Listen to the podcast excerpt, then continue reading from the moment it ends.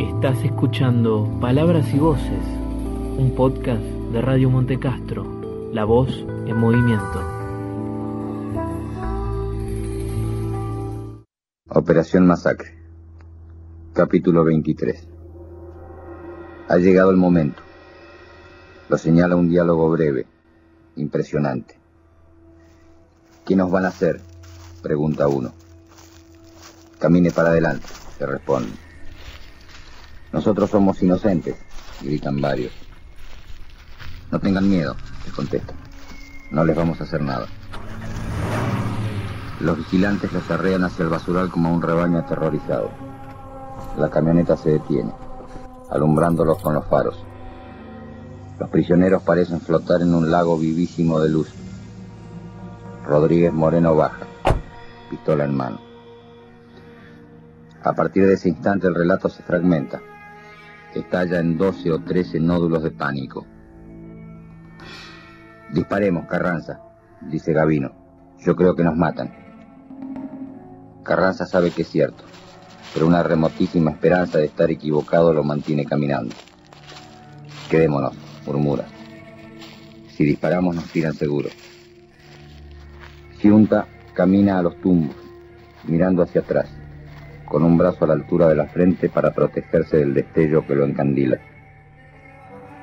Libraga se va abriendo hacia la izquierda, sigilosamente, paso a paso. Viste de negro. De pronto lo que parece un milagro. Los reflectores dejan de molestarlo. Ha salido del campo luminoso. Está solo y casi invisible en la oscuridad. Diez metros más adelante se adivina una zanja. Si pudiera llegar. La tricota de Brión brilla, casi incandescente de blanca. En el carro de asalto, Troxler está sentado con las manos apoyadas en las rodillas y el cuerpo echado hacia adelante. Mira de soslayo a los dos vigilantes que custodian las puertas más cercanas. Va a saltar. Frente a él, Benavides tiene en vista la otra puerta. Carlitos, azorado, solo atina a musitar. ¿Pero cómo? Así nos matan.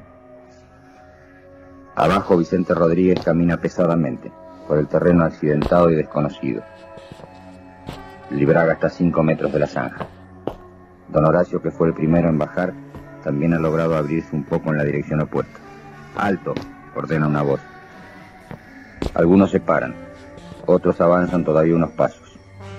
Los vigilantes, en cambio, empiezan a retroceder, tomando distancia, y llevan la mano al cerrojo de los Mauseres.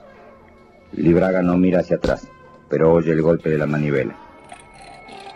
Ya no hay tiempo para llegar a la zanja. Va a tirarse al suelo. De frente y codo con codo, grita Rodríguez Moreno. Carranza se da vuelta, con el rostro desencajado. Se pone de rodillas frente al pelotón. Por mis hijos, soy yo. Por mis hijos. Un vómito violento le corta la súplica. En el camión, Troxler ha tendido la flecha de su cuerpo. Casi toca las rodillas con la mandíbula. Ahora, aúlla y salta hacia los dos vigilantes. Con una mano aferra cada fusil, y ahora son ellos los que temen, los que imploran. Las armas no, señor, las armas no. Benavides ya está de pie y toma de la mano a Lizazo. Vamos, Carlitos. Trossler le junta las cabezas a los vigilantes y tira uno a cada lado como muñeco. Da un salto y se pierde en la noche. El anónimo suboficial tarda en reaccionar. Se incorpora a medias. Desde la punta del coche un tercer vigilante lo está cubriendo con el fusil. Se oye el tiro. El suboficial hace A y vuelve a sentarse, como estaba, pero muerto. Benavides salta. Siente los dedos de Carlitos que se deslizan entre los suyos. Con desesperada impotencia comprende que el chico se le queda, sepultado bajo los tres cuerpos que se le echan encima. Abajo, los policías oyen el tiro a retaguardia y por una fracción de segundo titubean. Algunos se dan vuelta. Junta no espera más. Corre. Gavino hace lo mismo. El rebaño empieza a desgranarse. Tírenles, vocifera Rodríguez Moreno. Libraga se arroja de cabeza al suelo. Más allá, Diquiano también se zambulle. La descarga truena la noche. Junta siente una bala junto al oído. Detrás oye un impacto, un gemido sordo y el golpe de un cuerpo que cae. Probablemente es Garibotti. Con prodigioso instinto, Junta hace cuerpo a tierra y se queda inmóvil. A Carranza, que sigue de rodillas, le apoyan el fusil en la nuca y disparan. Más tarde le acribillan todo el cuerpo. Brión tiene pocas posibilidades de huir con esa tricota blanca que brilla en la noche. Ni siquiera sabemos si lo intenta. Vicente Rodríguez ha hecho cuerpo a tierra una vez. Ahora oye a los vigilantes que se acercan corriendo. Trata de levantarse pero no puede. Se ha cansado en los primeros 30 metros de fuga y no es fácil mover el centenar de kilos que pesa. Cuando al fin se incorpora es tarde. La segunda descarga lo voltea. Horacio Diquiano dio dos vueltas sobre sí mismo y se quedó inmóvil, como si estuviera muerto. Oye silbar sobre su cabeza los proyectiles destinados a Rodríguez. Uno pica muy cerca de su rostro y lo cubre de tierra. Otro le perfora el pantalón sin herirlo. Junta permanece unos 30 segundos pegado al suelo, invisible. De pronto salta como una liebre, zigzagueando. Cuando presiente la descarga vuelve a tirarse. Casi al mismo tiempo oye otra vez el alucinante zumbido de las balas, pero ya está lejos, ya está salvo.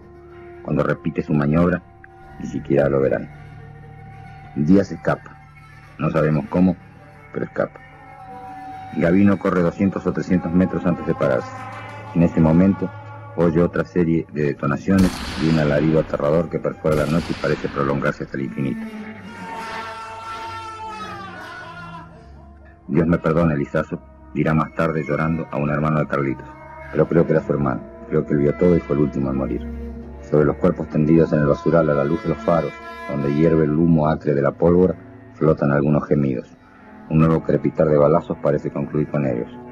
Pero de pronto Libraga, que sigue inmóvil e inadvertido en el lugar en que cayó, escucha la voz desgarradora de su amigo Rodríguez que dice, mátenme, no me dejen así, mátenme. Y ahora sí, tienen piedad de él y lo último.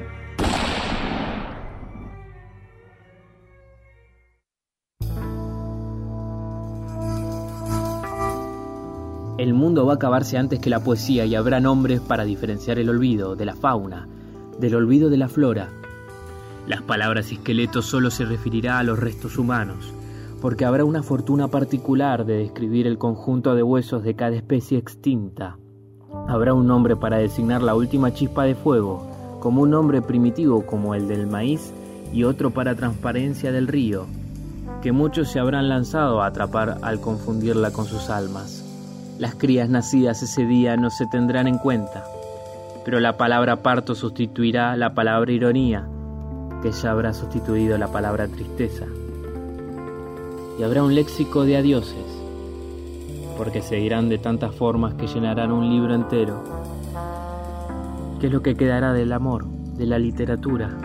El mundo va a acabarse antes que la poesía y la poesía confundirá afirmando su devoción a lo perdido.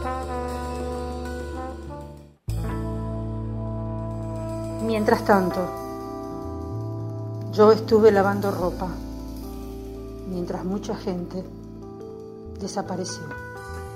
No porque sí, se escondió, sufrió, hubo golpes y ahora no están, no porque sí.